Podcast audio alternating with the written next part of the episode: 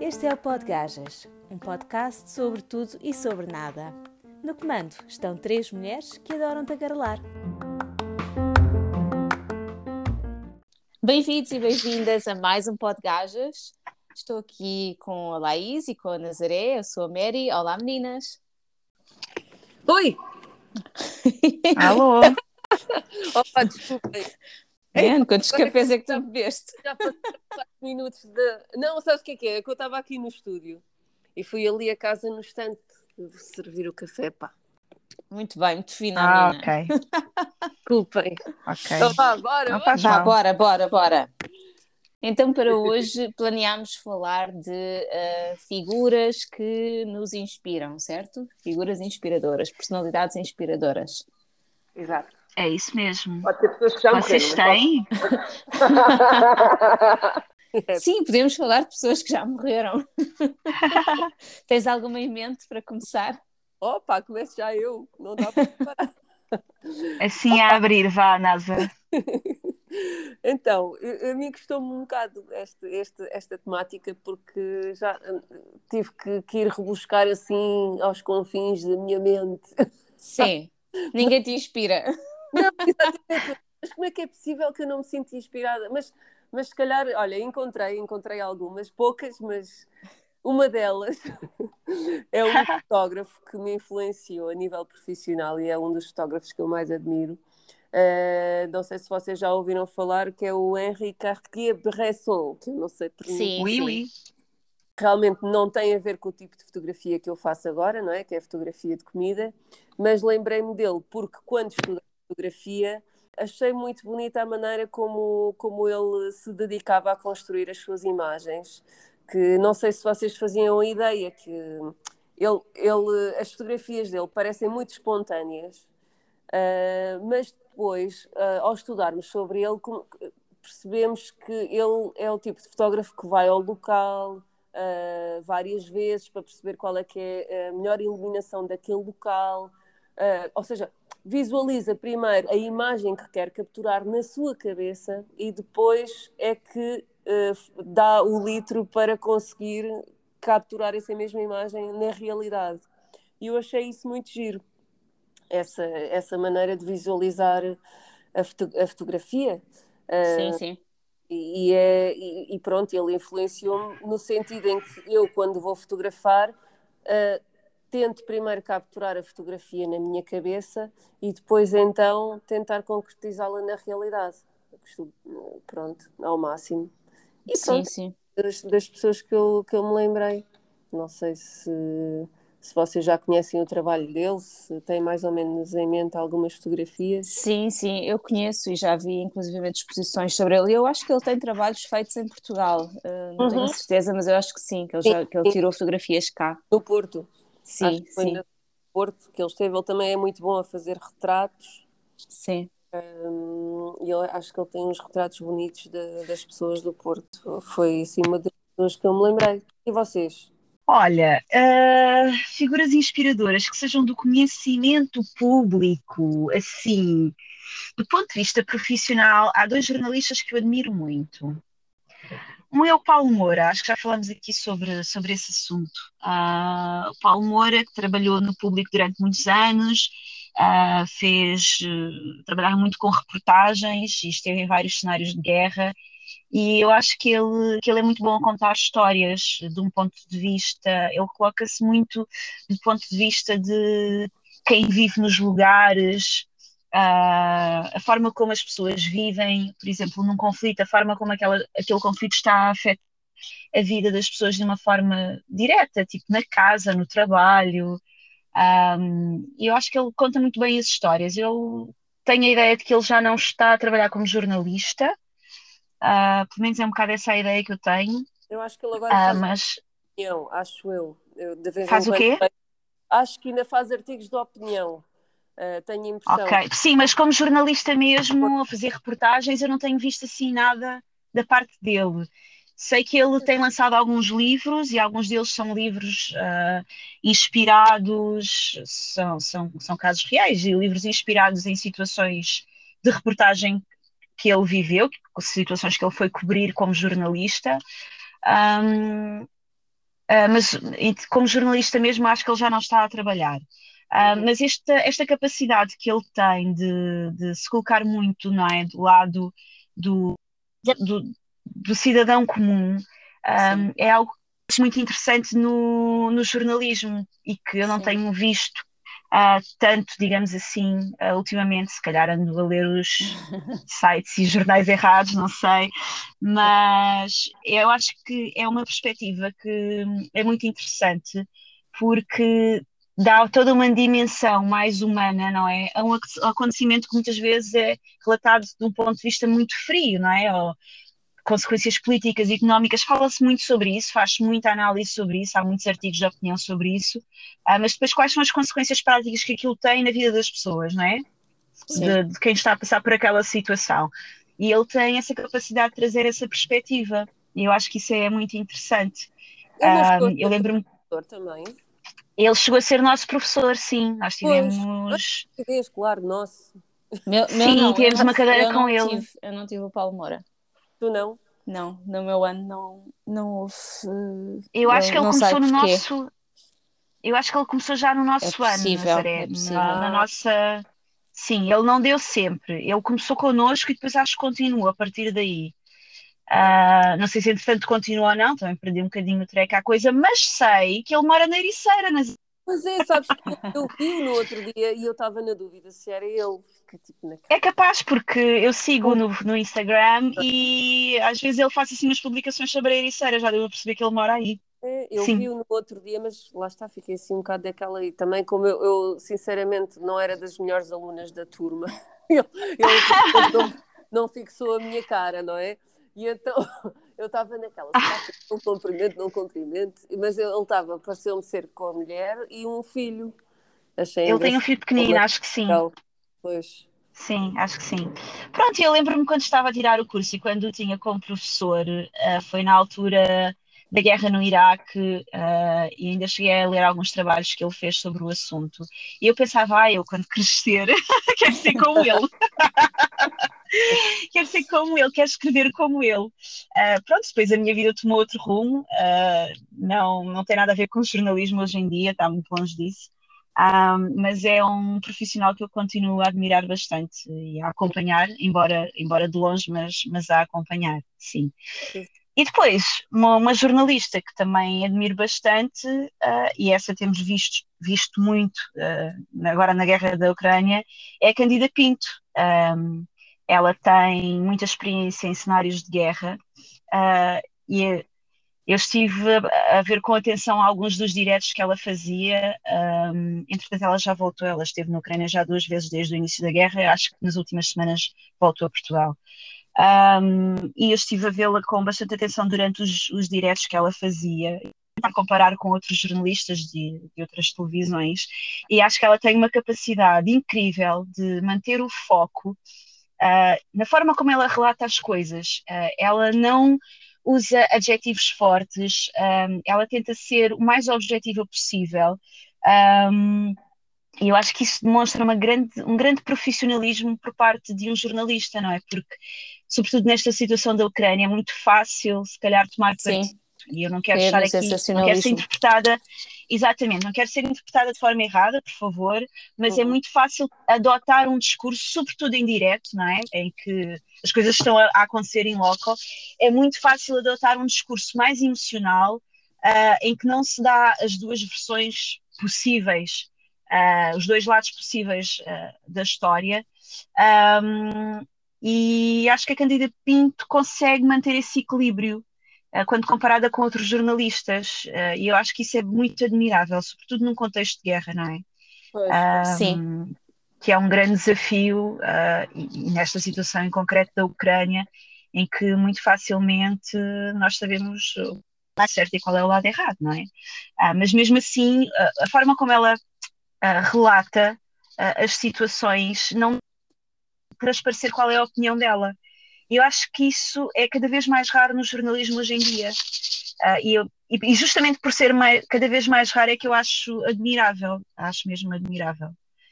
Um, são assim dois, dois profissionais que que eu admiro bastante e pronto, e vou acompanhando, eh, embora acabem por não ter, digamos assim, um efeito direto na minha vida profissional, porque lá está, também não, não trabalho nessa área atualmente, não é? Pronto. Sim, mas não tendo de uma maneira poderão ter de outra. São pessoas que tu admiras pela postura profissional que têm e, Sim.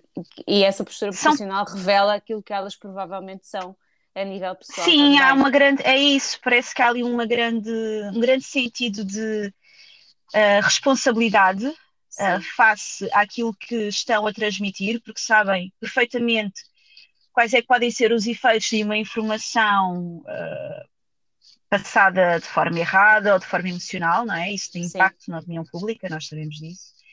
Um, e, portanto, acho que são pessoas com um grande sentido de responsabilidade e um grande sentido de missão também. Uh, pelo menos no caso da Cândida Pinto, ela estava em Kiev quando começou a guerra na Ucrânia e acho que ela ainda esteve lá durante uns dias. Depois ela regressou a Portugal, esteve cá umas semanas, depois voltou novamente a Kiev e ainda esteve lá mais algumas semanas, entretanto já voltou. Um, e, e, acho que também é, há um grande sentido de missão, não é? Uma grande Sim. vontade de querer relatar o que se passa, porque também não deve ser nada fácil para um jornalista estar a viver num cenário de guerra com todas Sim. as restrições que eles têm e mesmo no nível do bem-estar pessoal, não é? Quer dizer, estão em quartos de hotel, não estão na sua casa, na sua cama, provavelmente hão, hão de ter restrições Uh, não sei, a nível de liberdade. correm também. E já, o risco, exatamente. inúmeros jornalistas mortos desde o início desta, desta guerra.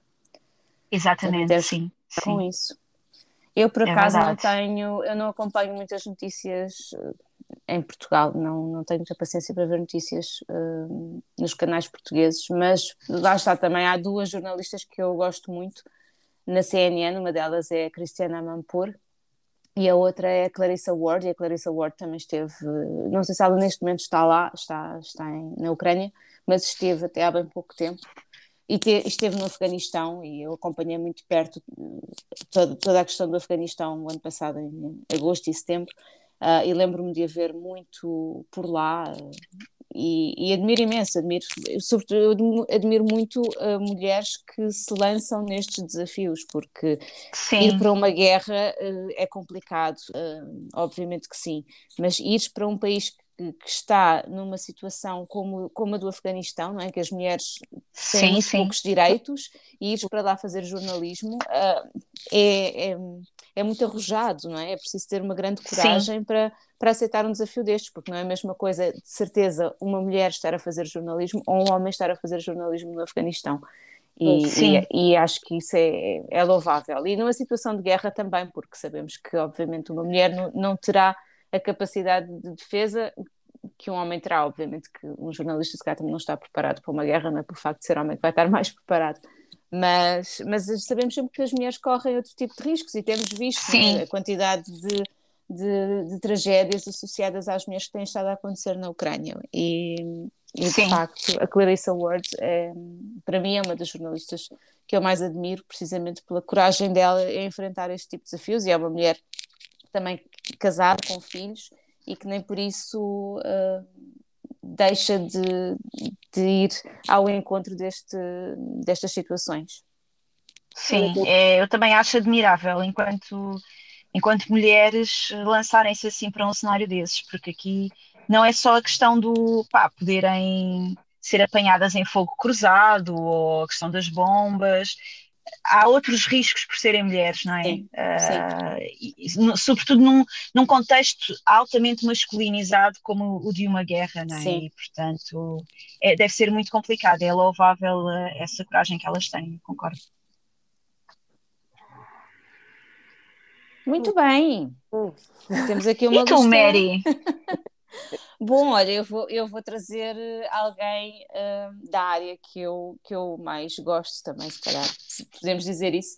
Uh, alguém que me inspira muito, que é a Gabrielle Chanel, ou Coco Chanel, ah, que é um sim. ícone no mundo da moda, porque foi completamente inovadora e revolucionária na forma como, como abordou a moda uh, de uma forma muito prática. Até então as mulheres andavam de espartilhos uh, e ela revolucionou completamente o conceito de, de, moda, trouxe, trouxe o conforto, trouxe o little black dress, trouxe uhum. uh, a simplicidade e a elegância, ou seja, transformou a moda de uma forma que já, já não sendo, uh, já não indo ao encontro dos padrões antigos de moda, não é? Das, de, das saias uh, largas, volumosas, os espartilhos, uh, transformou completamente, mas não dando um ar vulgar às mulheres, conseguiu continuar a manter uhum. a elegância como, como principal ponto-chave, mostrando que a, a moda pode ser mais irreverente, mais confortável e, e sem ser sem ser uma coisa que, que, que magoa, que, que, nos espartilha, que nos prende, não é? E, uhum. e como tal, e toda a vida dela, toda a vida, todo o percurso dela, acho que é bastante inspiradora. É uma mulher que, que sempre teve ideias fortes, que se deixou guiar sempre pelas suas ideias fortes, que, que implementou novos conceitos, uh, não só na questão da roupa, mas também dos acessórios, dos perfumes, uh, foi completamente fora da caixa para a, sua, para a sua época e acredito que tenha tido muitos desafios, precisamente por ser mulher e por viver numa época Sim. também no início do século do século passado, do século XX, uh, e que conseguiu, conseguiu contra, contra tudo e contra todos vencer e, e, e estabelecer uh, algo muito próprio, uma imagem muito própria, que, que até hoje sobrevive com, com a mesma ideia, com o mesmo, o mesmo conceito de irreverência, de inovação um, e de conforto para, para as mulheres. Eu acho isso muito, muito interessante. Gosto muito dela. E depois, Realmente, numa área completamente é numa área completamente diferente, também um bocadinho ao encontro da, da realidade atual, do mundo em que vivemos, uma figura que eu admiro muito, que também é uma mulher, é a Malala, que é assim alguém ah, que, que eu admiro por tudo aquilo que passou, por nunca ter cruzado os braços, por ter sempre lutado pelos direitos das mulheres e das, e das adolescentes, uh, por, um pouco por todo o mundo, é? no, no, país dela, mas não só, um pouco por todo o mundo.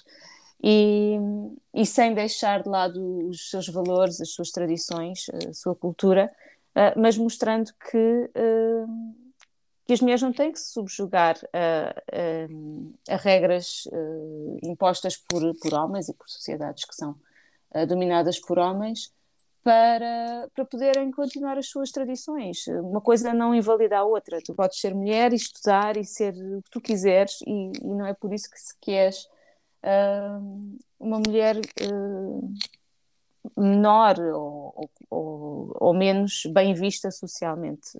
Por isso eu acho acho o trabalho dela bastante admirável e é, é uma força da natureza para mim. Acho que ela ganhou, já ganhou o, o Prémio Nobel da Paz e, e acho que foi muito bem atribuído. Eh, no caso dela, foi muito bem atribuído. Sim, é interessante porque essas duas mulheres que tu falas, uh, no fundo, são pessoas que conseguiram encontrar um equilíbrio, não é? Um equilíbrio Sim. entre uh, se calhar o antigo e o novo, entre Sim. aquilo que está errado e aquilo que deve ser o, o correto. Um, e muitas vezes eu acho que a dificuldade, pelo menos para mim, a dificuldade é justamente encontrar o equilíbrio das coisas, não é? é. Porque é um, é um grande é desafio. É, um grande desafio. Sim.